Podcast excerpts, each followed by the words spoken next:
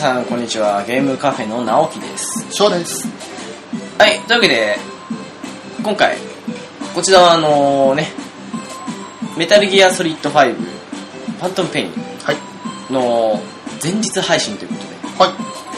特別企画的な、まあ、記念的な回ですけどね。そうですね。これであれですね、あげたらいいものを実は延期しましたさどうしようって感じですけど。だけではね、前日に配信なわけですけど、はい。まあ、前日に配信して、えーそんなんで、そんな終えるのななんたらと思うかもしれないですけど、うんね、フラゲしてる人がしたらもうやってるよって言うかもしれないですけど、えただね、話的には短いんで、はい。うん、そういうわけであの今回は話していこうかなと、緊急企画で思っております。はいよろしくお願いします。お願いします。はい、あのーメタルギア関連でお便り来てまして、はい。実は他にもお便りは来てるんですけど、うんそっちは別の回っていうかあの、まあ、とりあえずメタルギア回としては今回が最後うん。最後というかね一応50回に実は企画してる部分もあるんですけど、はい。メタルギアソリッドそれ。ですねメタルギアソリッド4にを持ってはいるんですけど、はいシリーズ的にはあのストーリー的に最終作品なので、はい。あのーそこはね、まあ、お楽しみというか、ううんで少しサプライズも期待してるのでねはい。なんですけど今回あのーまあそんなわけで一応5ファントムペインが出るまでとしては最後の企画になるわけなので、はい。せっかくいただいたお便りメタルギア会ということではい。読むことにしますね。はい。まず赤だるまさんからいただきました。ありがとうございます。はい。えー最新回の夏祭りの思い出まで拝聴。はい。ってことは27回確かにメタルギアソリッド2までの時ですかね。そうですね。うん。ですね。えーはじめまして。赤だるまと申しますと。はい。リクエストというかうん。個人的に思ったことというかはい。メタルギアの回でうん。なんだかんだお二人交互に読まれてますがうん。個人的には翔さんが読まれた方がいいと思います はい。決して直樹さんの読み方が聞きにくいとかではないんですうん。翔さんの方に癒されますあありがとうございます。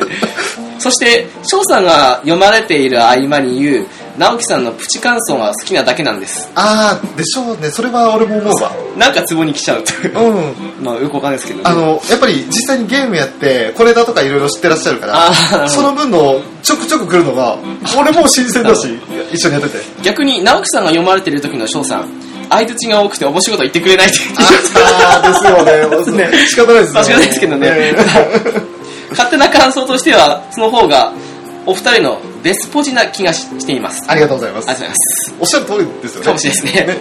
あとは夏祭りの思い出わかります、好きなことか探しちゃいますよね。遠い日の思い出です。やっぱりあのなんですかね。我々と近いかもしくは年上の方なんですかね。かもしれないですね。なるほど。あと平田ハザード面白すぎ。結構好評ですね。ですね。すごいですね。あの、わずかなとこで、あの、笑いを拾っていただいて、張さん天才ですね。よかったです、あの、好評で。あとね、リクエスト来てます。はいちゃんとしたリクエストしますね、と。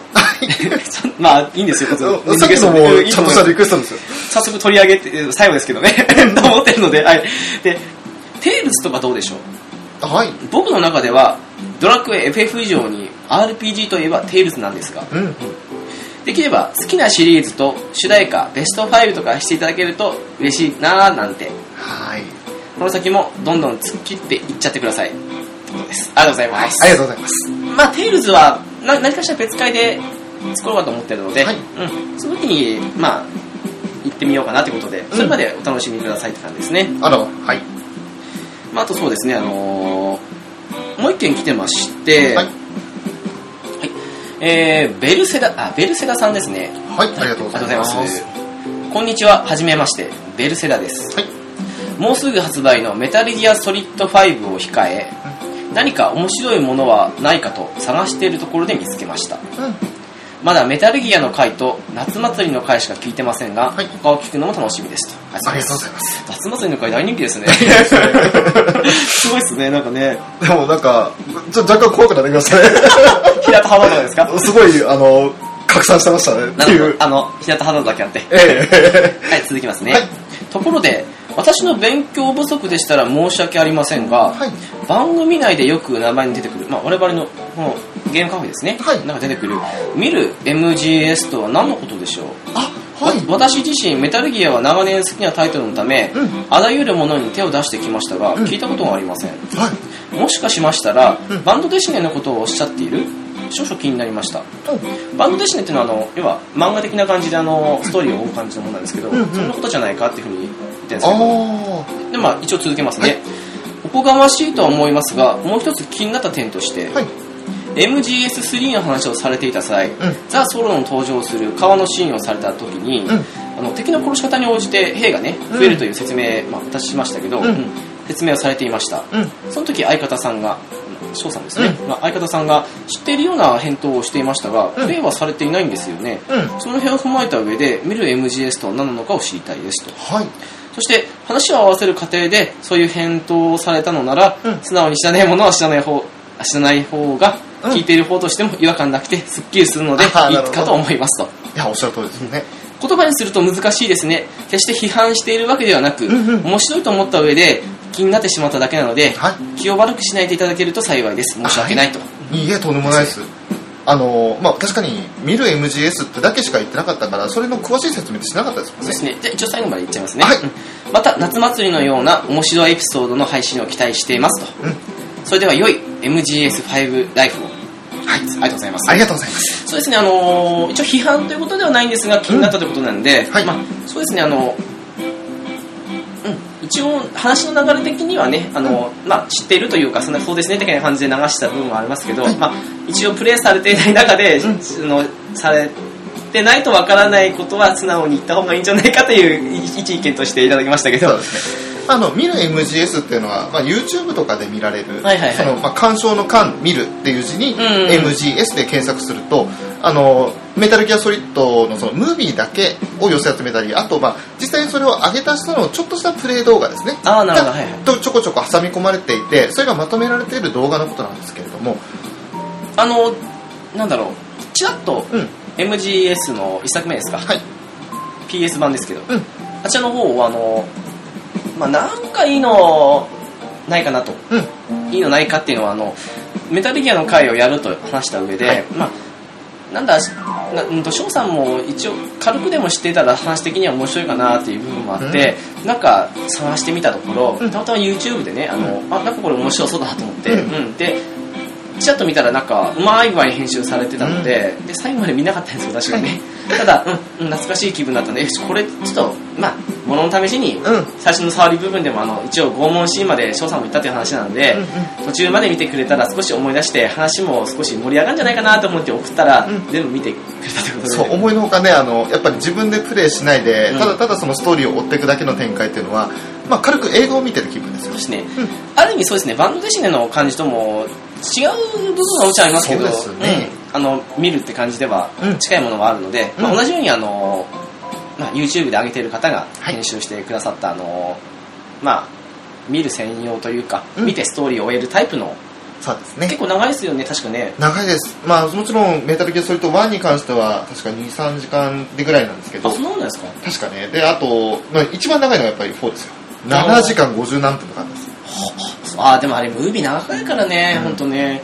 そういうの全部含めて123時間かけて1234と見てでまああのピースウォーカーはまた別の日に別の日にっていうかその1234も3日4日かけて見たんですけど。ですよね。それを全部一日で見てたらあなた何やってんだかですよね。あのーまあ最初はね仕事の日も重なったんですけど、あとはドラクエしながらっていう話ですよ、はい、でそれを見ましてそれをもとにその実際に動画を上げられた方がおそらくプレイしただろうそのザ・ソロのシーンもあったので。ああなるほど。はいはい。でそれを見てあの死者がね川こう渡ってくるようなイメージあったんですけどそれは直樹さんのように人をたくさん殺すともうわらわらわらわらとくるっていうので はあそうなんだみたいな話はしてました。なるほどね、うん。はいまあそんなわけで見る MGS というのがあの YouTube 上にねアップされてるということで、はい。うん、出来としては結構普通に見れ見れるっていうかなんだろうあの編集されてて見やすいというか。見やすいですよ。うん。あのー本当になんだろうストレスなくというか途中のその必要最低限のプレイ動画以外はほぼムービーなんで。まあストーリーだけを純粋に追うにはいいのかもしれないですよね、うん。うんまあプレイしてるとたまにあの変なプレイしてなんか 面白があってストーリーあれどうなんだっけって思う人もいるかもしれないですからね、うん。うん。そうですね、まあ、その分あんまりネタ的な部分とかはない感じですかね。そうですね。だからこそあの、まあ、さっきいただいた1通目のお便りの方ですけれどちょくちょく小ネタ挟んでくる直樹さんの方がそのやり方の方がベスポジだっていうやつですね。ね。はいはいはいまあ今回あのグランドゼロスですけどはい。小ネタ挟むほどの長さもないという。そうですね。まあ例によってこのグランドゼロズまあ一応これは普通のねムービーですか？あもう見る MGS だったらまあそれはムービーだけ編集されてた感じなのかな？いやあの私そのあ見てない見てないんでそうか。もう完全にあのプレイした時のあれだけで、なんすかねあのなんか見張り台の上にいる兵士を倒しに行ったりなんか、そうですね。チコとかその辺を抱えながらでもな途中でなんかあの、うん。変な下の部分に隠れて兵を殺し相変わらず殺すばっかだな俺。そのシーンも確かに見る MGS ありましたあそうですか。あのただひ殺すシーンはなかったけど。すいません。あの私チコを抱えて。私何かと殺しますね。あなたはね殺人者ですからね。やばいっすね。まザザ・キラーの称号でももらいましょうか。まあでもそうですねあのなんだろう難易度上げて、はい。でなんか違う趣旨というかあの、うん。でもパッといくとね本当すぐ終わるんですよあれ、うん。突っ切る感じで言うと、なのでねまあ話的にもまあやっぱプロローグ的な位置なのでうん。大体大体がもうあの全部の説明があのピースウォーカーの下手上で語られてるのもあるので、ううん。実際的にはそんな長くないんですよねやっぱりね。というわけでね赤だるまさんとベルセダさんありはいがとうございます。ありがとうございました。というわけでそろそろそんな長くはないと思いますけどはい。グランドゼロスのお話というか言っていこうと思うのでよろしくお願いします。はいよろしくお願いいたします。はいそんなメタルギアソリッド5グラウンドゼロズはい早速癒しボイスの翔さん担当ということでね。茶化すなよまあそんなあのーストーリーをねまあ本当に短いんですけれど追っていきますと。エーイ。ネイキッドスネークことビッグボスが設立した国境なき軍隊 MSF ですが、まあ、核兵器を所有するほどの規模になってしまったので IAEA 国際原子力機関から、えー核視察要請をすみません核査察要請ですねすね。を受けてるんですね、またあの MSF の情報を知るパス・オルテガが非政府諜報機関のサイファーに身柄を拘束されて尋問を受けているという2つの問題に直面するんですね。そこでビッグボスは副司令官の和平ミラーと同じく仲間になったヒューイに核査察を対応を任せまして単身でパスの救出に向かうんですね、えーパスの救出に向かいまして以前に同じように捕まってしまっていたチコを含めて2人を無事に救出することに成功するビッグボスだったんですけれども。ね、うん。はい、ただその2人救出して祈祷する彼らの目の前に飛び込んできたのは謎の武装組織 XOF から、えー襲撃を受け炎と黒煙に包まれながら崩れ落ちるマザーベースだったと。すごいっすよね。あのなんだろうその救出までのところがはい。主なゲーム内容なのに、うん。もう今一言で全部言っちゃいましたからねね、だからゲーム内容の部分、まあ、これから深くまたあの言っていきますけれども。言えるほどなんかあるかなって感じですね。ちょっと短いですけどね、まあ、一応そのマザーベースで戦っていた和平ミラーの救出には何とか成功するんですけれども敵部隊の必要な追撃とパスの体内に仕掛けられた爆弾の爆発によってビッグボスの乗っていた兵士は墜落。彼らの消息はここで途絶えてしまう。はい。とでここまでがグラウンドゼロズの話ですね。結局ねその後にあのいつものまあタイトルポーンって背景になってはい。音声ボイスでね話があるわけですけど。うん。まああのスカルフェイスですか。はい。あのーまあチコが捕まっていたという話をしましたけれども、うん。そのチコに対してですねあのーまあ先ほどかなり省略しましたが、うん。チコが捉えられているところに対にそのスカルフェイスって名乗る名乗るというかという人物がカセットテープを持ってくるんですよね。報酬だってねなん。かそんな感じでね、ねそれでその報酬渡されてでチコはもうまあお前はもう自由だみたいなこともちらっと言ったりとか。自由だ。で言いながらそのチコは慌ててねあの自分でそのイヤホンつけながら自分の穴の開いた胸のところにイヤホン着入れてくるんですよねチコってね。あれねなかなかね。衝撃の絵でしたよねびっくりして。というよりなんだろうなあのグラウンドゼロス短い割には結構嫌な、嫌嫌なって言ったんですけど衝撃的なシーンが。描写が多いんですよ。多いですね、まあそれもあって、まあ、その今文章の中であの読み上げさせていただいた文章の中でちらっとあのパスの体内に仕掛けられた爆弾とかっていうのもありましたけどあの、まあ、結局そのチコとパスを助けてヘリコプターで連れ帰るとチコがパスの異変に気づくんですよね。そうですね。でビッグボスなんかチコが変だと。メディックってねメディ来てくれっていうふうにビッグボスは言ってそしたら体内にあの、まあ、腹のところになんか切開手術して縫い合わせた跡が縫合手術の跡があるんですけどそれを取ったらあの あれ麻酔なしなんです確かね。そうなんですよ。麻酔がないからこのまま回復しますって言って。でビッグボスはあの、えー、とパスの腕というか上半身、え頭部分を押さえてでチコにも足を押さえろと。いやーねきついきついよ。あの縫合のその糸を少しずつこの切っていくシーンの後に思いっきりこの手でね腹をグッと開けるんですよ。いやあれは衝撃的というかちょっとうっと思うシーンですよね。ーあと音がねうんリアルというかなんかグチグチグチっていういやーなんかちょっとねうん。生理的に嫌な人絶対いると思いますよ。だからあの本当にあの興味持って見るにしても本当そういうシーンがあるということは重々念を置いて見ていただかないと、そうですね。な前情報なしだと結構衝撃的です。あのーメタルギアソリッド3の時になんかあの目がどったらとかそういう拷問シーンとかああのそういうんで翔さんがあれはきついどったらって言ってましたけど、うん。正直あの日じゃないですよいいじゃないですね、またあのやっぱり最新作であって映像がさらにすごくなってますから、うんねプレイステーション4ですからえね。えとんでもないですよね。いやー正直ねあのーうん。私結構そういうのに耐性は強い方なんですけど、うんうん。あれはねあんまり聞きたいもんじゃないですね、あの繰り返し繰り返し見られるシーンではちょっとない。あちょっとね。やっぱそこだけちょっとえあれ50秒ぐらいかな。パッとちょっとさ早送りして次のシーン見たいぐらいのうん。シーンでしたね。なんかね本当あの生理的に受け付けないという人絶対いる絶対いるっていうかほとんどそうじゃないかな。かなと思うんですよ。あのーなんかいろいろこの収録にあたって裏話というかちらちら調べてた時にあのシーンを、まあ、声優さん声当てるわけですけれども、うん。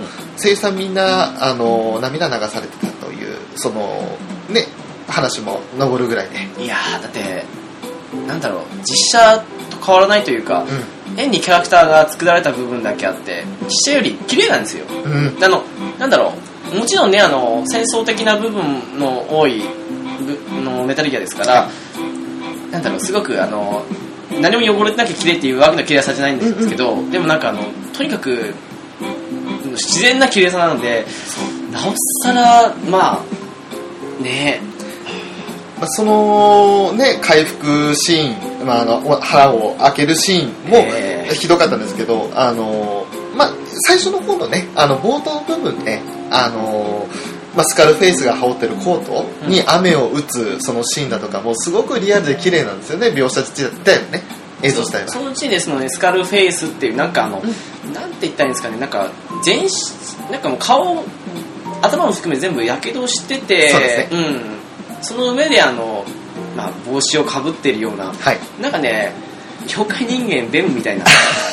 なるほど。あれはもう少しなんか見醜くというかなんか傷を増やしたというか、うんうん。そういう感じの、まあ、人間っぽくない雰囲気さあるんですけどそうね。んそういうやつがいるわけなんですけど、ええ。あまりそのグランドゼロズの中ではそのまともに顔は見えないですよね。シーン的にはね。うん、あれどうなんですかね？一部でボルギンとかっていうふうに言われてる話もちらほら聞いたことあるんですけど。あそうなんですか？うん。でもまあなくはないかもしれないですけどでもまあどうなのかわかんないですけどね。声的には同じ方ですか？当てられてるあどうなんですかね？よくし注意してあれ聞いてもらったまだスカルフェイスの声優さんの名前は出てないですよね多分。でもまあ声優さんだったらね誰でもなんだろう詳しい人は分かりますよね。あそうか。うん、でもまあ今はまだねあのあらゆる情報が出てその上であのねだっていろいろあるじゃないですかなんかあの、うん。本当そのねえ何このシーンみたいな感じのまあそれは多分大体の方が見慣れてると思いますし、でうんうん。これ前日配信なんで、うもう我々が何か予想するよりかはあの次の日の発売というか、うん。まあ、人によってもやってるかもしれないですけどそうですね。をされた方がいいと思うんで特に理はしないですけど、ん。うんとかもあったりしてまあねいろんな憶測立ってる今が一番楽しいっていうのもありますけど。そうですねまあこんな人物がいてね、はい。で結局まあそのパスのうん。体内っていうかまあ連れ戻したわけですけど、うん。救出したところでその実は査察は嘘ではい。っていうことでそのマザーベース、はい。まあピースウォーカーで築き上げたはい。あ俺の城っていう はい。が全てもう炎上し、うん。俺のそういった兵あの兵士たちがとかそんなのもいろいろありますけど、なってところを脱出して、はい。でヘリの中でねその要は先ほど言いましたけど、ん。異変に気づいてして腹を開けて、うん。爆弾取って、うん。それをヘリの外に捨てた。うん。と思ったらね、うん。実はまだ続きがというかね。そうなんです。あのーまず和平ミラーをヘリで救出して、でうん。カズがあのーまあ、お前のせいだって言ってね、パスに対して、まあ、パスまだその時意識失ってるんですけど、無理やり揺り起こす叩き起こすみたいな感じのシーンがあるんですがそれであの起きてパスも、まあ、何が起こったかわからないような感じで動揺しながら、えでそれで、あのーまあ、ビッグボスに対して「爆弾は?」って聞くんですよね。ただ取り除いたから安心しろと。って言うんだけどパスはパスでなんか怯えながら「いや違うパスはまだ爆弾はもう一つある」でねあれどこに爆弾あるかよく分かんなかったけどシーン的にはそ、ね、どこにあるって言わなかったけどもうその爆弾があるよと言って、あのーヘリのそのハッチが開いた時に海に身を投げるーそして結局2個あったってことになりますね。まあ、多分どっか胸あたりとかに入れられてるんですかね。人間爆弾ですからね。だからね。何があれだってその一応最終的な話で言うと、ん。ピースウォーカー最後でねそういうまあ実はパスがっていうシーンはありましたけど、はい。にしてもなんかあのヒロインとまでいかないですけど、まうん。あでも物語的な意味のヒロインっていうか、うん。っていう意味だったらそういう部分にあったうん。パスだったわけですけど、前作のピースウォーカーで、が急にこのプロローグ部分でうん。救出したかと思いきや、うん。その気持ち悪いその音を鳴らしながらのその爆弾を腹の中からうん。生々しく取るという。はい。で取ったと思ったら今度まだあるっていうことで爆弾が、うんしてじ自らねあのヘリの外に身を投げ出した瞬間に爆発爆発するんですよね。はい。でもそれでねあのビッグボス乗っていたヘリ自体がその墜落してしまうというシーンで終わるんですよね。ですね。一応の今出てるはい。ファントムペインの、はい。まあ、お話というかその後に続く部分もあると思うんですけど、はい。その部分を少しお話ししてさらっと終わりますかね。まあ予想という意味になってしまいますけどね。そうですね。ねはい、えーまあ、ザ・ファントム・ペインの方の、まあ、ストーリーですけれども一応そのビッグボス乗っていたヘリが墜落し消息を途絶えさせてしまった後の9年後のお話ということですね。一気に飛びますよね。飛びますね。長い間昏睡状態にあったビッグボスが病院で目を覚ますところからファントム・ペインの物語が幕を開けると。9年後というと、い。1984年ですかね。ということになるんですね。ね。はい。でまあ、メタルギアソリあメタルギア1ですか？はい。の11年前になるのかな？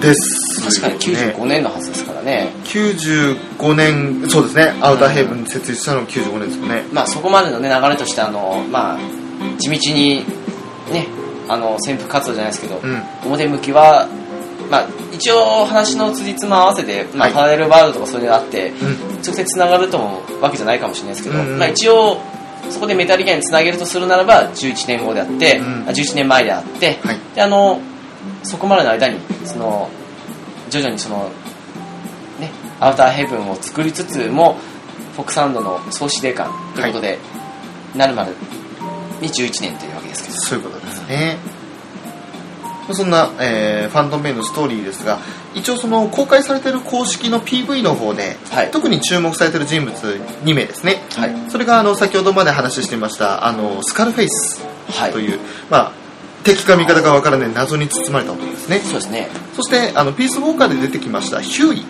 すね。はい。はい。まああの後のオタコンの父親ですね。そうなりますね。はいえーまあ、そのスカルフェイスの方から話をさせていただくんですけどもビッグボスを襲った謎の組織 XOF を指揮するのがそのスカルフェイスだと。逆から読むとフォックスになりますよね。そういうことですね、でサイファーの所属下でありながらも独自の意思を持ってビッグボスと接触していると。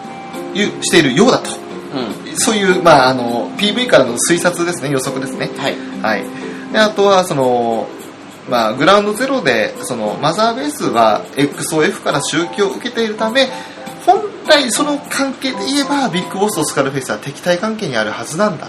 うんっていうのが予想ですよね。うんであと、まあ、公式の PV ではビッグボスただそのスカルフェイスとともに車に乗り込むシーンがある。そうなんですよ。そのシーンが一番そのスカルフェイスに関してはあの印象深いシーンでそうですね。あれ？っていうふうにね。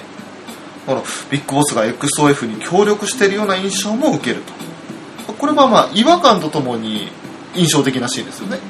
ただなんだろうなあのそれまでのビッグボスというよりは、うん。すごくあの今回復讐劇っぽいんで、はい。その復讐に心を鬼にしていって変わっていくというか、そういうビッグボスの描写次第ではどうとでも考えられるというかそれは悪い意味でのどうとどうとでもじゃなくて、うんうん。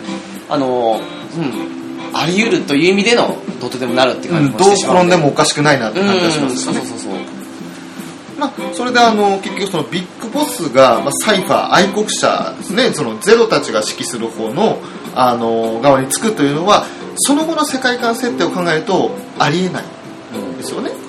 まあそれはちょっとあの結局4の方の話につながってくるんですけど。そうなりますね、はいえーまあ、だからビッグボスが XOF と手を組むんじゃなくてスカルフェイスがそのサイファーの支配下から完全に離れてうん。ビッグボスのアウターヘイブンの設立の方に協力していくシーンがそのジープ印象に乗ってるという。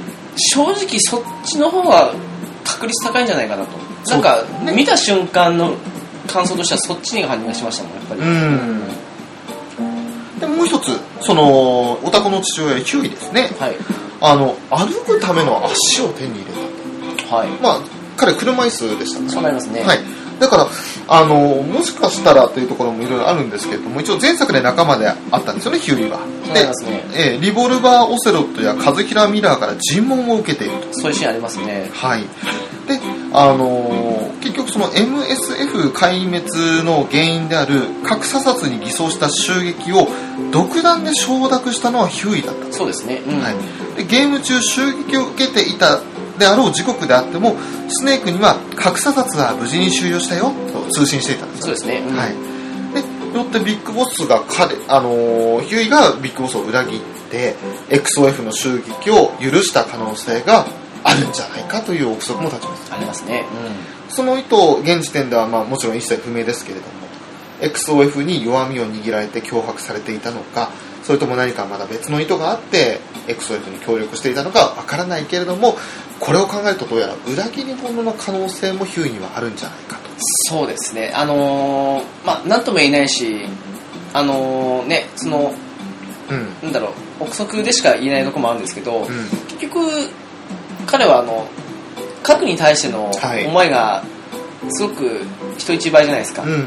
そこであのほら間違ったとか正しいとか言えますけどそういう正義っていうか自分の正義というか、うん。そういうのの観点で考えてしまった場合にどうしてもあの場合によってそのね状況とその割によってはうん。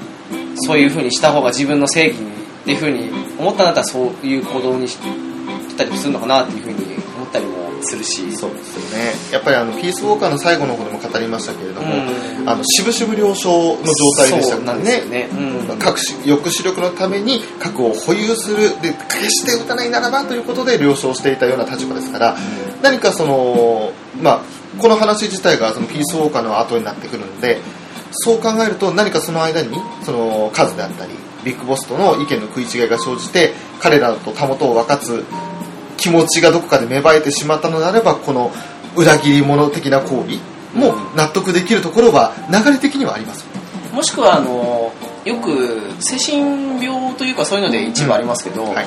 なんかあの自分の身内とかもしくはな仲間とかそういうのもいいですけど、うん。とか何でも家族でもあってもいいですけど、うん。であったとしてもあの例えばすごく潔癖がすごい人とかの場合に、例えばあの、ね、家族を持った上でやってしまったことって例えばあるじゃないですか。はい。そういう場合にあのまあそういう心情も考えずに、うん。そのそれはいけないことだからダメだっていう潔癖の方が上回ってしまって、うあの摘発せずにはいられないというか、うん。まあ、その言わずにはいられないというか、そういう状態に陥る人も世の中いるらしくて、うん。それに近い部分というかそれに少しね思い込んでる部分に軽いなんかいい言葉じゃないですけど、うん。催眠的な感じですけどそういう風に言った場合にみたいな感じでことを起こしてしまったっていうこともないとは言えないかなっていうのをなんかすごくし思い込んでる人とかっていうのはやっぱそういうところありらしいですからね。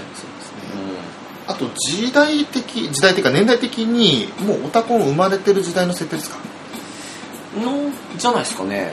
だってもうあれですよあの拷問自体がもう9年後です9年後ですもんねあの時にね PV 見たらなんかどう見てもリキッドっぽい感じの少年出てきますよね。あまあいいんですけどなんか。うん。ペチそもそも恐るべき子供たち自体がね70年代前半のあれですからね。ですよね。うん、でオタコンとスネークとかそんな年のあれでもないですから。いつでしたっけね生まれてるの確か。よくよくもってそんなによく見てはいないんですけど。でそれ考えるとあのちょっとなんとなくこれは完全に個人的予想ですけどあのメタルギア2でもオルガがすぐ子供を奪われたみたいな話あったじゃないですか。はいあれと似たような形になって脅されていたっていうことも考えうる可能性も出てきますどうなんですかね？なんか案外うでもまあ一時的にとかですか、うん。まあ、そこはもう何とも言えないですよね。ストーリー考える人の心次第というか。そうですよね。あとまあ、なんだろう、メタルギアとメタルギア2、ソリッドスネークの2つに関しては、今のところパーデル的な扱いだよっていうふうに言われてますけど、うんでも逆に言うなら、メタルギアソリッドから、うん。そのファントムペインまでの流れが一連でつながってますよっていうか、そこはあの、同じ世界観というか、うん。っていうふうに言うのであれば、うん。多分、拷問があっても何があっても、うん。周囲が死ぬのはここではないと思うんで、そうですね。うん、そうなってきて、その後に家族でその暮らしてるっていう部分を考えると、うん。なんとなくもしか違うのかなとかもしくはあってもその一時的なのかなとかっていうふうになってしまいますよまあ、ね難しいですね。その辺の予想はいくらできても真実は分からないですからね。ですね。真実はいつも一つなんて言ってらんないですよね。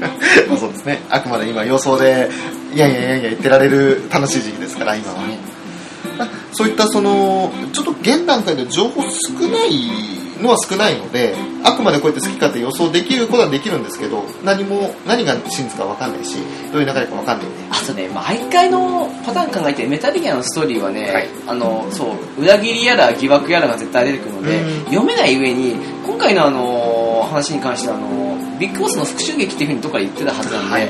その時点でもはやもうまるで読めないんですよ今までの彼の思想観念を含めた上で考えてもどこまでの復讐に燃えてるのかっていうのでもうわけわかんなくなってきますから、どうしてもあの3の後に4出まして、でうん4ってまあストーリーの一番最終的な部分じゃないですか、はい。そうやって考えるとあのまあなるほどあのメタルギア3でうん。そういう正義を貫いたけど、でも今いろいろあってそこはあえてまで言いま言いませんけど、うんあってその上であのまあ正義の上の行動をしたんだなビッグボスはっていうふうに思いながらも実は今回復讐劇っていうから、もしかしたら違うかなっていう違うっていうかそれだけじゃないかなっていう部分もあるので、うん。正直ね難しいところでありますよね。誰に対する復讐劇なのかっていうのも、うん。まあなんとなく予想はつかないでもないですけど。まあでもそれだけ単純に一人って感じかではない某人物ではだけではないのかなっていう感じもします。そうですねただ複合的に考えているところも某人物とそれに関わる組織っていうのもあるかもしれませんけどうん。分かんないからねそこがね。そうなんですよね。なかなかねあの予想しがたい展開ですけれどもこれだけだったら。うん。ただうまいことをうわ気になるぜってところだけを PV に公式出してきたなっていう。これはちょっと買ってやらなきゃってやっぱり直樹さんなんか駆り立てられるわけですよね。うんもう普通になんかあの初回版でしたっけ？なんか高い,、方ですか、はい。あちらの方ポチってましたよね。うん。まああと今回あれですねあのグランドゼロスと2つに分けたこともあって、うん。今までと違って例えばあの3から今度ピースウォーカー出た時とか、はい。まあまあオフィサーのガスとしてねとりあえず、とかもしくは2から3の時と違って、あのなんだろうどうとでも最初から作れるって感じのシナリオと違って、はい。前置きがあるからこそなおさら分かんないんですよ。あるからこそ分かるだろうって感じに思えないのがメタルギアなんで、はい。うん。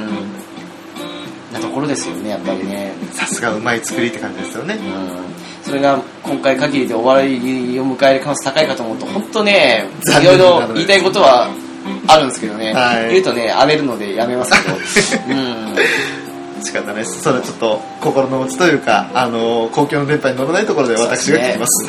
本当ねふざけんなと思うんですけどね、うん。でもねそこはねもう、うん、まあ相手を抑えましょうと。そうですね。まあ良くも悪くも今回のファットンペインを楽しもうかなと。はい。いう感じですかね、個人的には、そうですね。ええ。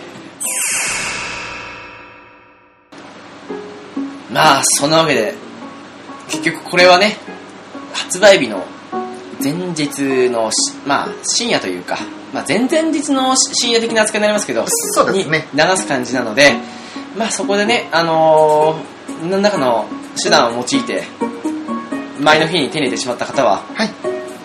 鼻で笑うように聞いてください。お前らの予想なんか全然外れてるようでもいいですしあ当たってたよっていうのもね。まあ言うと予想しないですからね。はいそうっすよ。まあそんなわけですけどね。ただストーリー的な部分かなむしろあの今回オープンワールドとか、はい。なんかいろいろどこがパワーアップしてるとか、そういうのもありますけど、もうね2か3までかなまではねあのそういう部分もすごく楽しみにしたんですけど、はい。近年もう4あたりからもう諦めモードというかもうそこがすごいよりもむしろ話の部分だけをって感じのところが正直に個人的にはあるので、楽しむ反面ストーリーだけ置いたいっていうこともあるので、はい。まずはストーリーだけ行ってしまおうかなと思ってます。そうですね。今回はね特にストーリー気になるので、うん。まあ、欲を言えばねあのそのままねあのメタルギアとメタルギア2ソリッドスネークですか、はい。のあたりに矛盾なくつながるという意味で再構築したうん。リメイク的な部分でもうむしろそれを67扱いでもいいからって感じで作ってほしかったなっていうふうに思いもするんですけど、そうなかなか難しいかもしれないですからね、まあ、ほぼもうどうなんですかね。あんまり、うん。うん、言いたくはないですけど、うん、まあ望みは薄いということで思ってるしかないですね。だからまあ楽しもうと思います。はいまああれですね賞賛的にはお話を終えるのはいつになるか分かるんですけど楽しみにしたいともいいかもしれないですよねやっぱりね。まあ、そうですね。あのあまり情報を得ないようにしてそのまあ情報を得ないようにしてって言い方はあのプレイされる皆さんには失礼なんですけれども、あの個人的にはやっぱりメタルギアソリッド話は好きなんですがどうしてもあの個人的にプレイ難しいんで。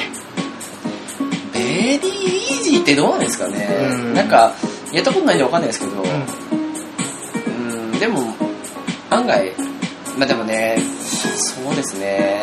なんか同じような理由でうちの弟もやんなかったんですよね。あ本当。3まで大好きで3が一番好き的な感じの雰囲気出してきながら4やってないんですよね。あらまあ。なんかなぜかやる気が起きないって言われて。なんかあの見てる分にはね大変その素晴らしい作品映画だっていうような印象であの見続けられるんですけれど自分がプレイすると興ざめるっていうかうん。多分あのうまくいかない歯がゆさにそれ以上続けられなくなるメタルギアソリッド1の時のこれ繰り返しかなという気がするんですよね。なんですかねゲームでやる分にはストーリーとかっていうよりかそのゲームシステム的な部分がやっぱり強くなってしまうというか、うん。部分もあるのではい。どうしてもあの素直にストーリーだけ置いたい時にはまあ足かせとまでは言いませんよ。やっぱその辺の力もすごい注いでると思いますしそこは実際面白いだけのうんねクオリティはあるのは確かなんで。はい。ただまあそんな感じもありますね。その辺はちょっと小なりに考えてやるにしてもやらないにしてもあのまあおいおいその出てから決めていこうかなとは考えてます。まあそうですね、あのイージーだと多分そんな苦戦もあると思うんで、もし、でもまあ、ミルスの、何ですか、ミル MGS ですか、はい。うん、自体がどんだけのあれで上がってくるかわかんないですけどね。そうですね、ん。まあ、出てくるとしても多分34ヶ月後でしょう。もっとそう、あどうなんですかね、著著作著作権というか。うん。やっぱりあのもうちょっと遅くても逆にいいです。あの楽しみにはしてます。今回はね、ストーリーまるで読めません。そうですね。うん。どうとでもなる反面、どうにもならないかもしれないし。うんどういう風に最後ねお話的にオチをつけるのかわかんないですけど、うん。まあ、とりあえず私も次の日発売になりますけどこれのはい。配信の次の日に出ますけど楽しみにしてやっています。はい、ただその日は私仕事なんで いつやれるかってことですけどね。え。ーなかなか難しいですよね。まあ皆さんメタルギアソリッド5楽しみましょうということで。はい。はい。というわけでねあのー、1から始まり、はい。1というかもうむしろちょろっと話だけで言うなら1作目のメタルギアから始まり、はい。ここまでね4を抜かした作品大体シリーズの時系列的にそうです来ましたけど、ねどうすか？まああと4がまだ一応残ってはいますけど、うん。あのやっぱり4はあの個人的に一番面白い作品だなと、まあ、全部のなんだろう総括というか、うん。そのね、あの伏線を回収しきった作品じゃないですか。やっぱりあの4も画像の綺麗さもさね相まって余計に良かったんですけれどそれを語るのもちょっと楽しみではあるなと。ただ語るっていうほどあのムービーしか見てないもんですから相変わらずその小ネタとかは知らないので。4はなんだろうなでも小ネタっていうほどなんか、うん。あちこち行って面白いの聞けたっていう印象もないんですよね。ああなるほまあ全部試しきってない段階だったんで多分あると思うんですけど、うん。その中でもうあもういっかと思って、ずうん。あの話も気になるしということでそこからもう珍しくメタルギアにしてはもうストーリーだけを追ったんですけど、ど、うん。こうやって最後エンディングは感動のあまり涙まで。うん、いや出ますね。そしてそのまま私はあの2周目をやろうと思ったところでまたインストールが始まるのかいと思ってうん。そこで嫌になってメタルギアオンラインに行きました。まあそんな方ですね。一応ねあの事前予告といいますか50回このゲームカフェの第50回をはい。時にあの語る予定で配信させていただく予定でおります。はい楽しみにおという感じですね。うんはい。